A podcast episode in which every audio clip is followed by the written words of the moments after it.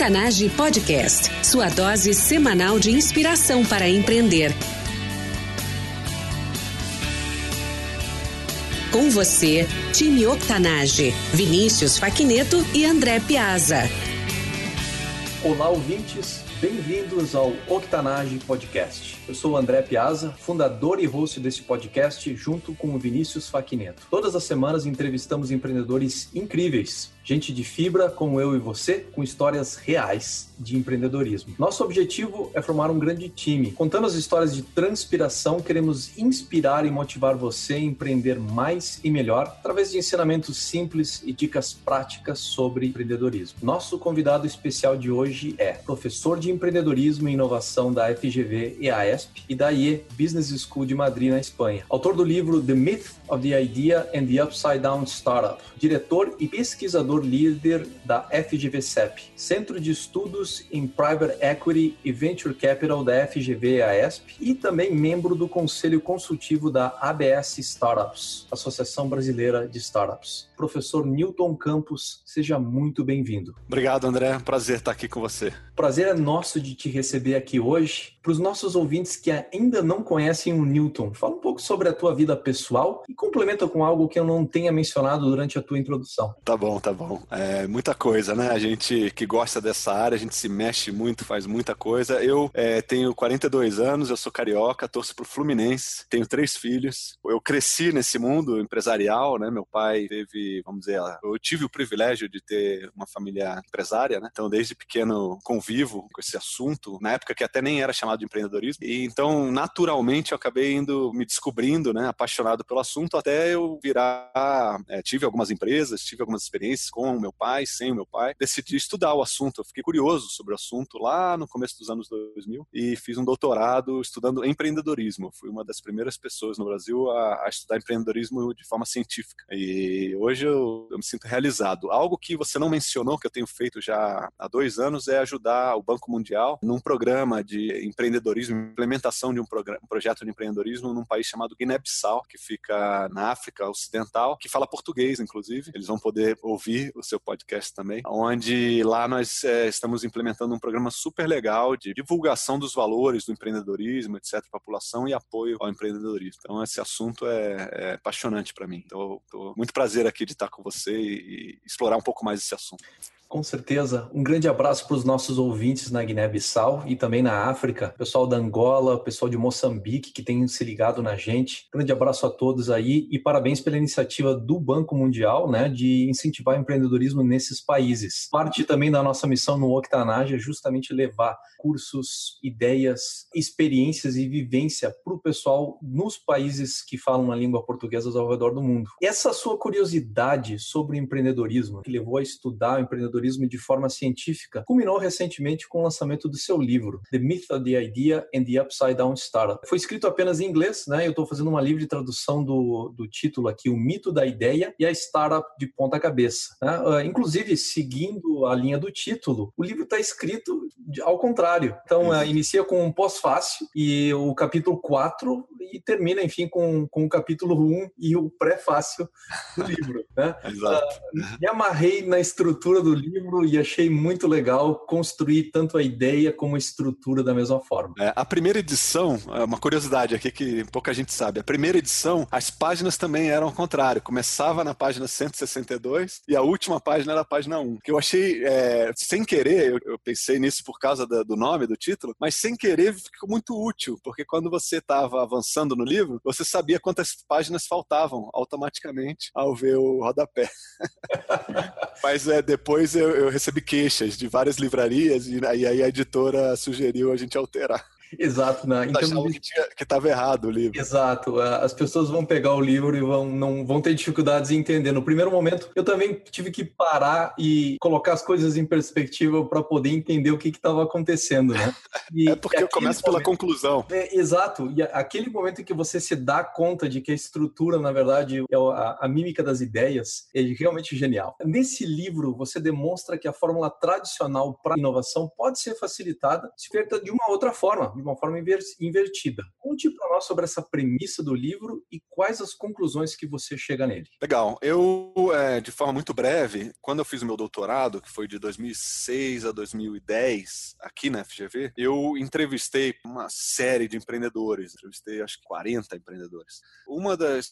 Quando eu comecei a chegar numa conclusão sobre o processo empreendedor e as barreiras, os obstáculos, os incentivos que esses empreendedores tiveram ao longo da trajetória deles, eu me deparei com uma pesquisadora que tinha feito algo muito parecido um pouco antes, em 2002, nos Estados Unidos, chamada Saras Sarasvati, professora indiana que fez a carreira dela nos Estados Unidos e criou um termo chamado effectuation. Então, é, esse livro, de certa forma, para mim, ele, eu considero ele, eu estou trabalhando em outro agora, mas esse livro que é de 2015, né, considero ele como uma espécie de apresentação ou combinação das ideias da professora Saras com Effectuation com o que já estava se falando desde 2009, 2010, 2011, que era o Lean Startup. Então eu considero esse livro uma espécie de releitura dos principais conceitos dos últimos 15 anos na área de empreendedorismo, onde o que eu trago de mais inovador é essa visão do Effectuation. E o que é o Effectuation, então, só para responder a sua pergunta? É uma conclusão que a professora Sara chegou, que foi muito similar à minha conclusão também, na minha pesquisa com empreendedores brasileiros e espanhóis, de que a maioria dos empreendedores né, que teve sucesso, na verdade, eles conseguiram inovar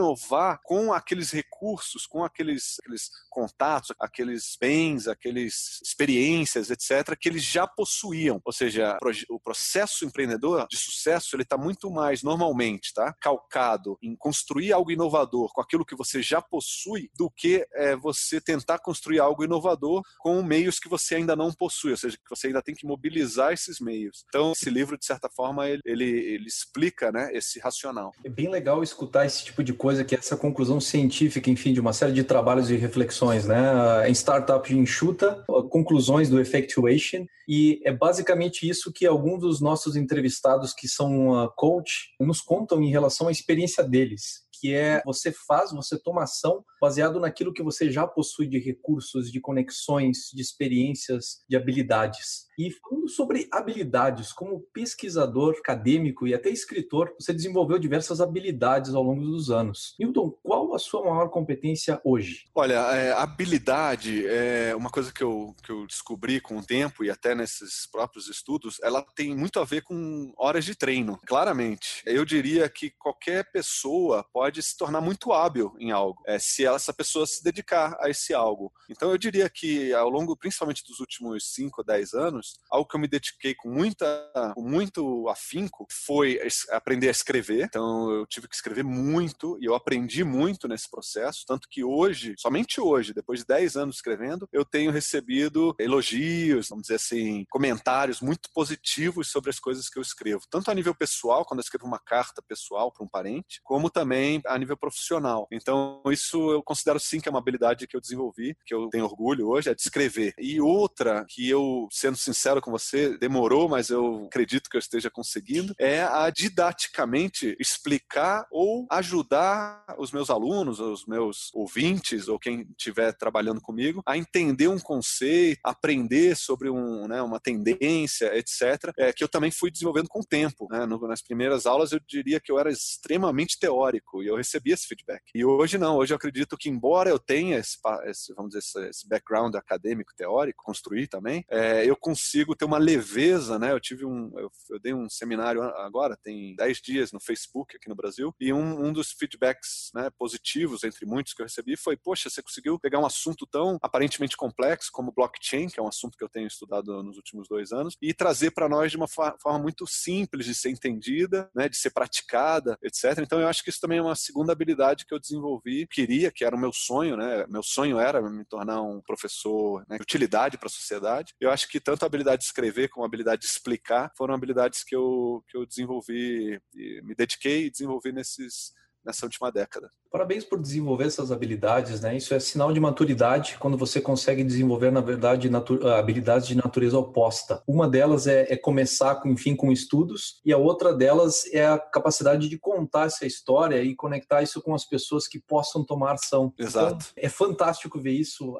as pessoas desenvolverem ao longo do tempo e se darem conta de que elas não apenas precisam desenvolver, mas elas colocarem o tempo e a perseverança necessária para atingir atingir esses objetivos e, de fato, atingirem o pleno potencial delas. É, é. Hoje, hoje eu já tenho ex-alunos, né? No, meu, no começo da minha carreira eu não tinha como professor, estou falando. E hoje eu já tenho, comecei a dar aula em 2010, hoje eu já tenho ex-alunos, né, de muito sucesso, que me dão muito orgulho. Que eu posso dizer, nem que tenha sido com um grão de areia, eu ajudei eles a entender melhor o processo empreendedor, a desvendar alguns mitos, né, sobre o processo empreendedor, etc. E eu tenho feedbacks constantes de alunos nessa linha. Então, me, me sinto muito orgulhoso de ter investido tempo, esforço nisso e já ter e poder poder contar, né, que vários alunos de ex-alunos de, de, sucesso no mundo do empreendedorismo. Sobre essa capacidade de desenvolver habilidades complementares ao longo do tempo, no seu caso, escrever e explicar didaticamente conceitos e tendências relativamente complexos de forma simples. O que, que os nossos ouvintes não sabem e precisam saber sobre isso? Eu acho que uma questão que é muito relevante nessa questão de habilidades é justamente é, que muitas pessoas acham que elas têm que desenvolver a habilidade que ela quer né, para um objetivo específico. E muitas vezes elas acabam é, se esquecendo que existem sim alguns atalhos. que são atalhos? Né? Como seriam atalhos em caso de habilidades, desenvolvimento de conhecimento em algumas áreas? Seria justamente você se unir com pessoas que já estão fazendo aquilo, né? Você trabalhar com pessoas que já estão fazendo aquilo que você quer aprender. Eu costumo dizer muitas vezes que às vezes tem pessoas que querem empreender em áreas que elas desconhecem completamente. E aí elas dizem, dizem né? Poxa, professor, vou ter que me dedicar anos até dominar esse assunto. Eu, não, não, não precisa. É óbvio que você pode, se você tem um interesse você pode sim, mas existem atalhos. Você pode se tornar sócia, né? O sócio de uma pessoa que já tenha isso. Obviamente que você vai ter que levar algo seu para oferecer. Por isso, uma das coisas que eu tenho visto, principalmente nos últimos anos, está se tornando muito importante no mundo do empreendedorismo, é a pessoa se conhecer, né? É a pessoa parar para analisar ela mesma, o que, que ela faz bem, o que, que ela faz com prazer, o que, que ela faz. É, isso parece um pouco autoajuda, mas é no processo de empreendimento tem um peso importante,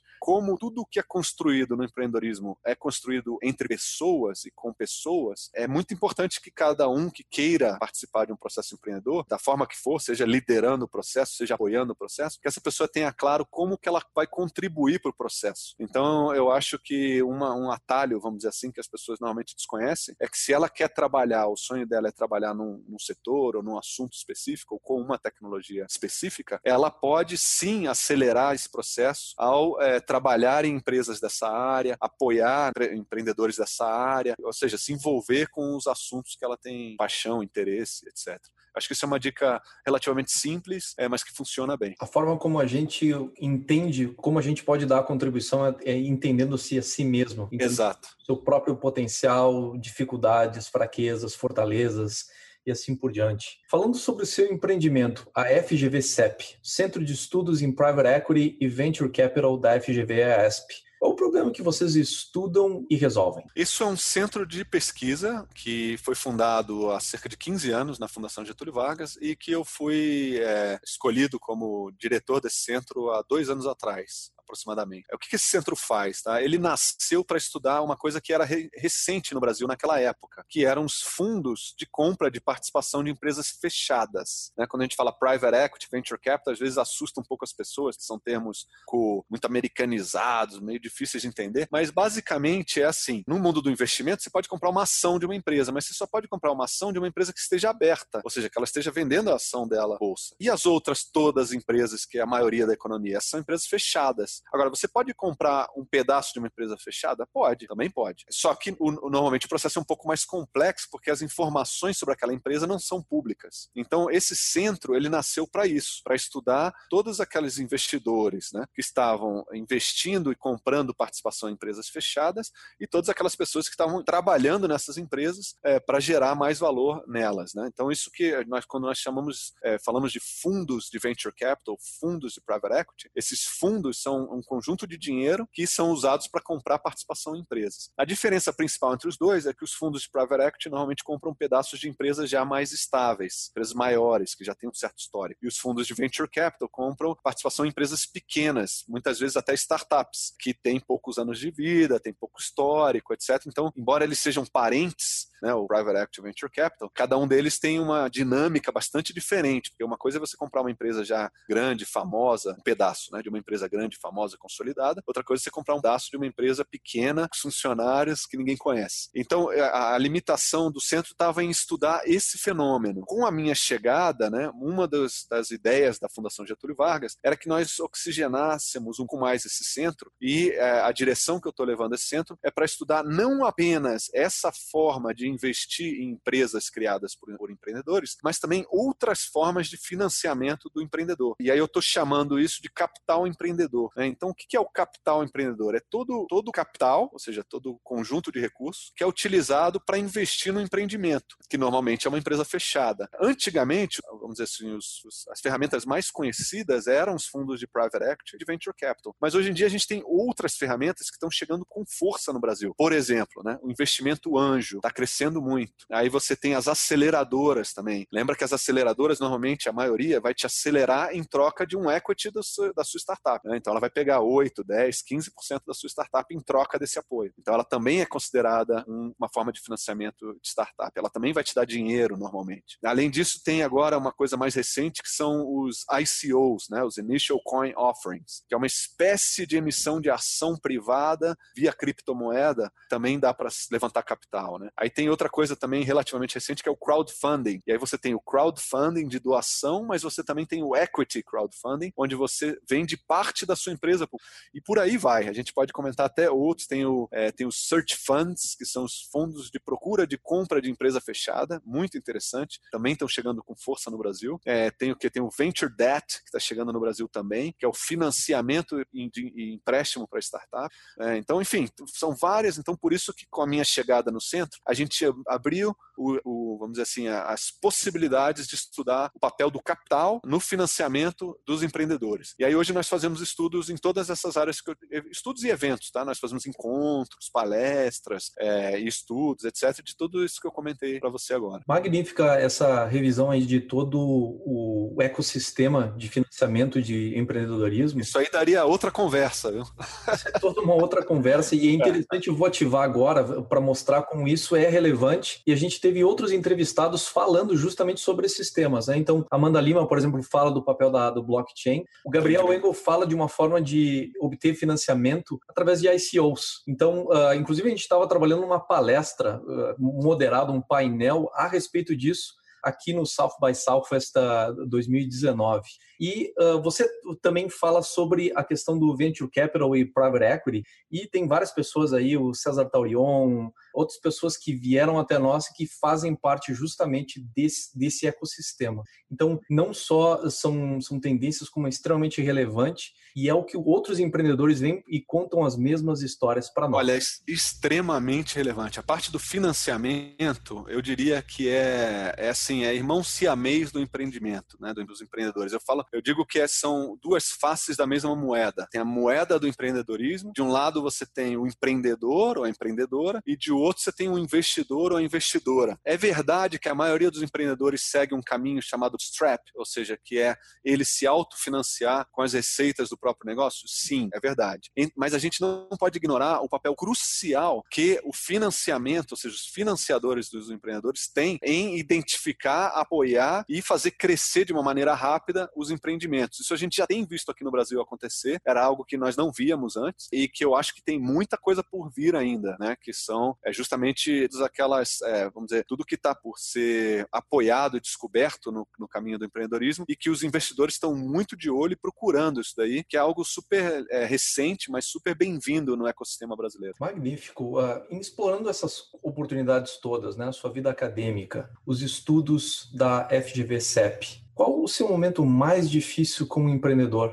O que você fez para superar esse momento? Olha, é, a gente tem que lembrar que nesse caso específico, ou seja, nesse empreendimento específico, ele tem uma peculiaridade muito particular, né? Ele é um centro de pesquisas dentro de uma universidade bem antiga, vamos dizer assim, tem 70 anos já, FGV. É, então, é, para mim foi um desafio, tem sido, tá? Um desafio bem diferente do que empreender é, né, por conta própria, com sócios, na iniciativa privada. E por quê? Porque a gente tem que lembrar que num, numa, numa instituição como a FGV Sem objetivo de lucro, tem coisas importantes na dinâmica acadêmica, estudantil, vamos dizer assim, que muitas vezes não refletem a lógica né, normal, capitalista, de você construir um produto, vender um produto, descobrir canal de distribuição, etc. Então, para mim tem sido muito desafiador é, trabalhar com professores que não necessariamente dão valor, é muito comum, tá? É, à remuneração, trabalhar com pesquisadores que não necessariamente dão valor para a remuneração, trabalhar com assuntos que não necessariamente vão ter patrocinadores para pesquisar aquele assunto. Então tem uma dinâmica um pouco diferente que eu acho que está me enriquecendo muito, que é justamente uh, o contato que eu estou tendo também nesse projeto do Banco Mundial com um, uma parte do empreendedorismo que ele não tem esse foco de ganhar dinheiro, vamos dizer assim, né? Ou não tem esse foco de explodir, ficar famoso. Ele tem um foco de é, construir algo que vai trazer valor para a sociedade. Então isso está me dando é, a chance de experimentar um novo, uma nova parte, né? Vamos dizer assim, para mim, do empreendedorismo, que é construir, por exemplo, nesse caso, um centro que, ao mesmo tempo em que organiza eventos, que faz estudos, etc., ele tem esse objetivo de trazer esse conhecimento para a sociedade, mas que tem que ser de uma forma sustentável, mas não necessariamente que dê lucro. Então isso,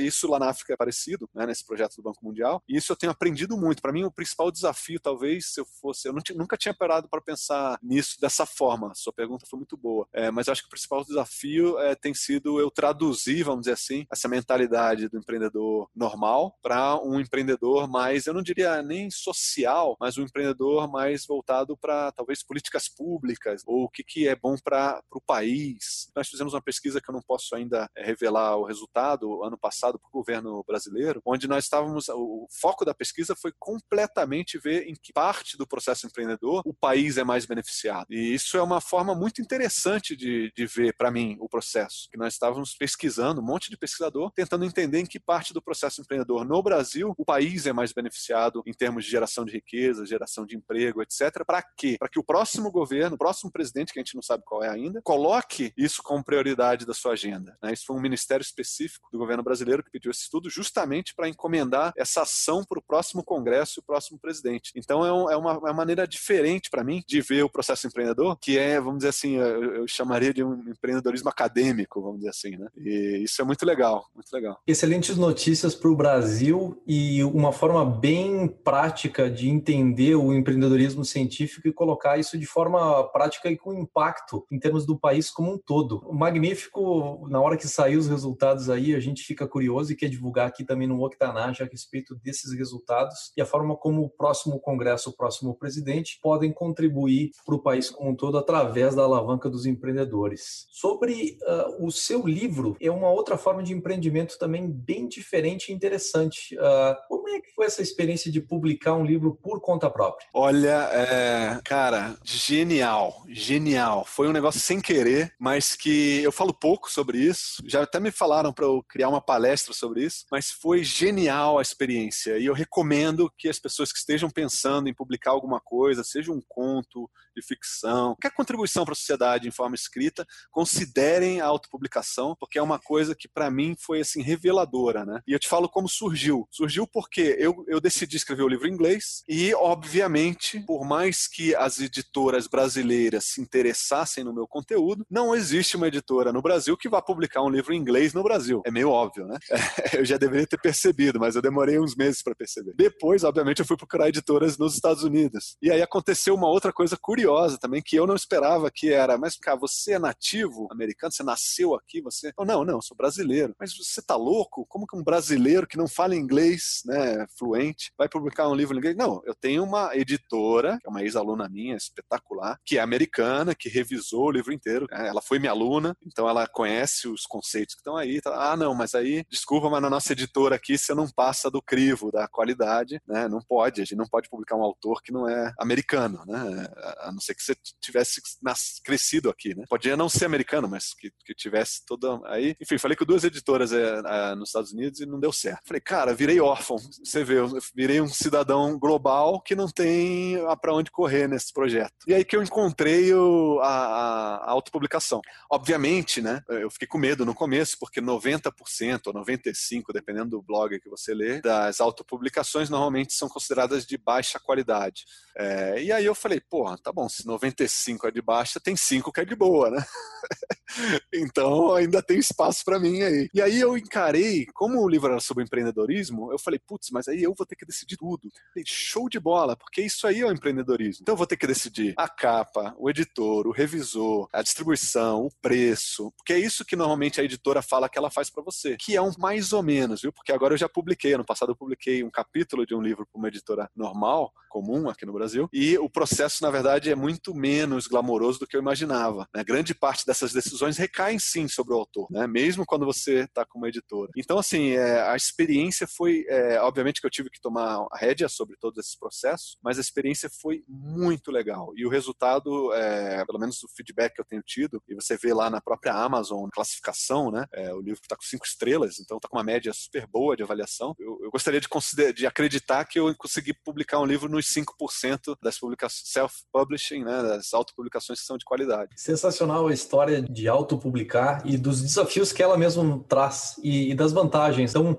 é, fazer o balanço disso tudo, né? Como um empreendedor poder tomar as decisões que quer e ao mesmo tempo de não ter necessariamente o glamour nem os recursos que uma publicação tradicional traz. A gente vai deixar no episódio o link para o livro e as pessoas poderem, enfim, comprarem e verem essas revisões lá também. Tá bom, tá bom, obrigado. Mas eu queria comentar algo aqui exclusivo, primeira mão para você, que é eu estou trabalhando num novo livro junto com outro professor, tem um ano mais ou menos, e é, a gente debateu muito esse assunto, já que você trouxe esse assunto, e nós decidimos fazer self-publishing, tá? É, dessa vez, um livro em português, vai ser lançado no ano que vem, e dessa vez, como a gente já teve experiência, nós fomos falar com a mãe, né, do, do, das principais empresas de self-publishing, que é a Amazon, aqui do Brasil, nós visitamos eles e eles ficaram super felizes de apoiar a gente nesse projeto. Então, dessa vez, diferentemente da outra vez, que eu fui totalmente, vamos dizer, com a cara e a coragem, né, no, no sozinho, com um robozinho lá, criando o livro, além de estar com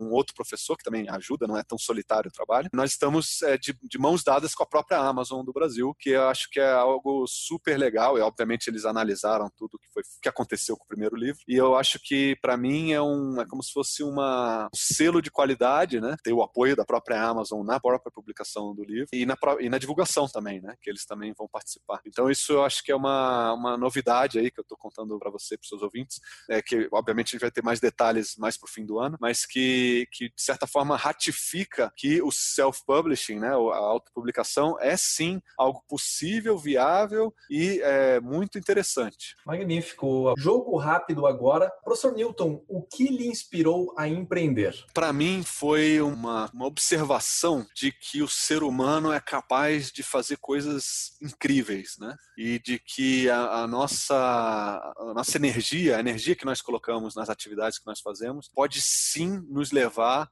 a alcançar coisas incríveis, né? Alcançar sonhos, etc. Eu acho que foi isso. Para se resumir de forma muito rápida, foi, foi essa observação. Qual o hábito pessoal e diário que mais contribui para o seu sucesso? Olha, diria que talvez seja ler muito eu leio muito, eu leio tudo, é, talvez meio compulsivamente. Então, talvez esse seja um hábito diário, vamos dizer, é, que me permite estar bem atualizado e bem por dentro do que está acontecendo. O que você, como empreendedor, não pode viver sem? Eu não posso viver sem conversas né, com profundidade. Conversas com profundidade, não posso viver sem. Falta.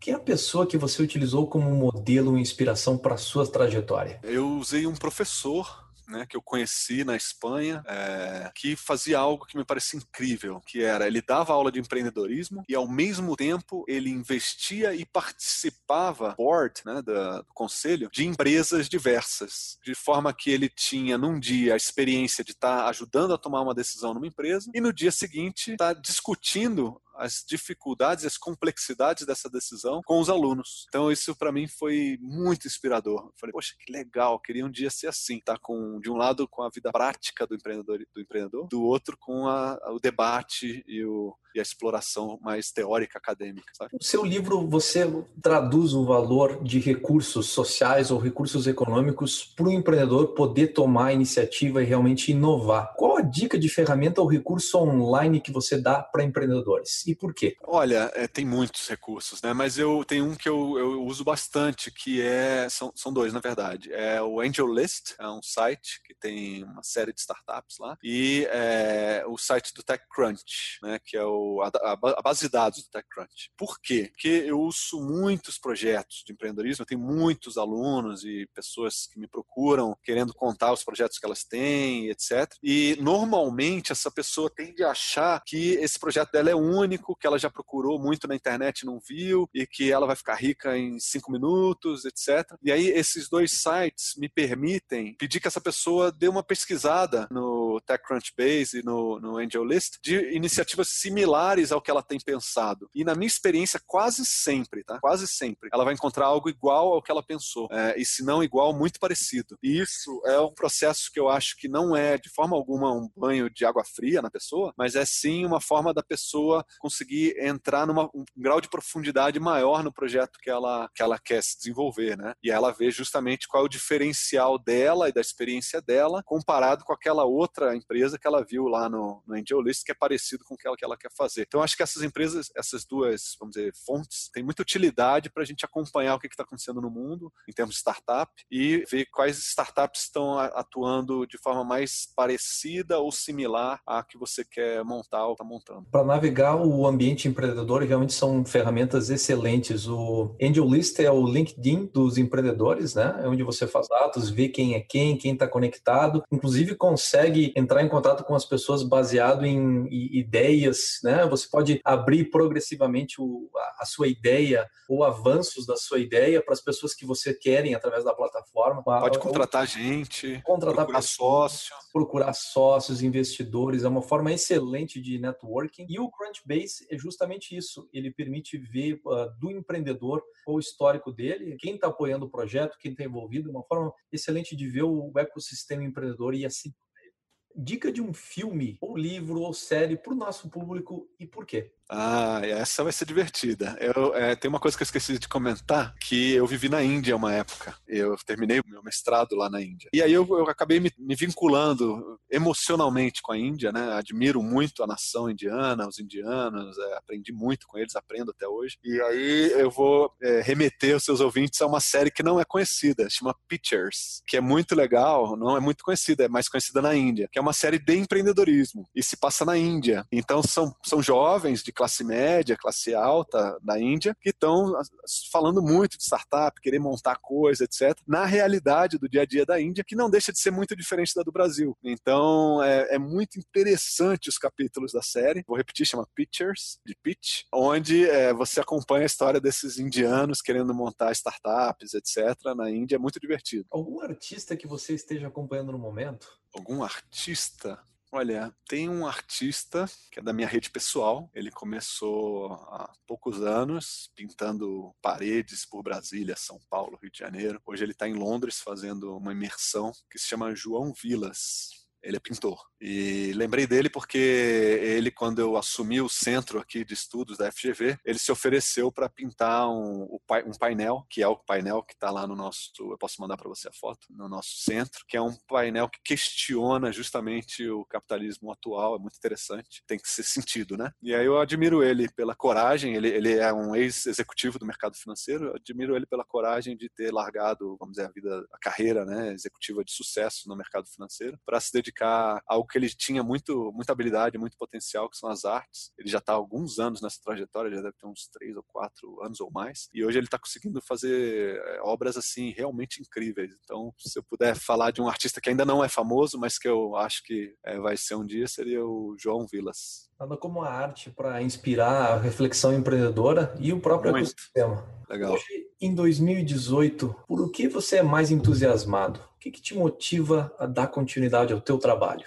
Eu acho que o que mais me entusiasma é uma entrada numa nova fase da história da humanidade. Eu tive o privilégio de crescer desconectado né, nos anos 70 e, a, e acompanhar desde o início toda a conexão do mundo, que a gente vai estar totalmente conectado em cerca de 5 a 10 anos, a gente vai estar absolutamente, totalmente conectado, todos os seres humanos. É, então, é, eu acho que esse privilégio de estar vivendo isso e, e contribuir para que nessa nova fase né, as coisas sejam melhor interpretadas, melhor entendidas e, e, e tenham um resultado mais positivo para todos, eu acho que é, é, é, o que mais me anima. Né, é acompanhar, por exemplo, te dou um exemplo mais prático, tá? toda a evolução do blockchain e da capacidade, da possibilidade da gente descentralizar as organizações né, e os processos, os contratos. Isso traz, através de smart contracts, por, por exemplo, é, isso traz é, um impacto na nossa vida em sociedade que ainda é difícil de mensurar, né, ainda é difícil de, de saber o que, que, o ser humano vai fazer quando tiver praticamente toda a, escala produtiva é, robotizada, automatizada, e aí a gente vai ter que se reinventar como ser humano. É, e, e, eu não sei ainda para onde nós vamos, mas é, eu estou muito feliz de poder fazer parte desse, desse momento onde a gente começa a questionar para onde que nós vamos. Para finalizar, uma dica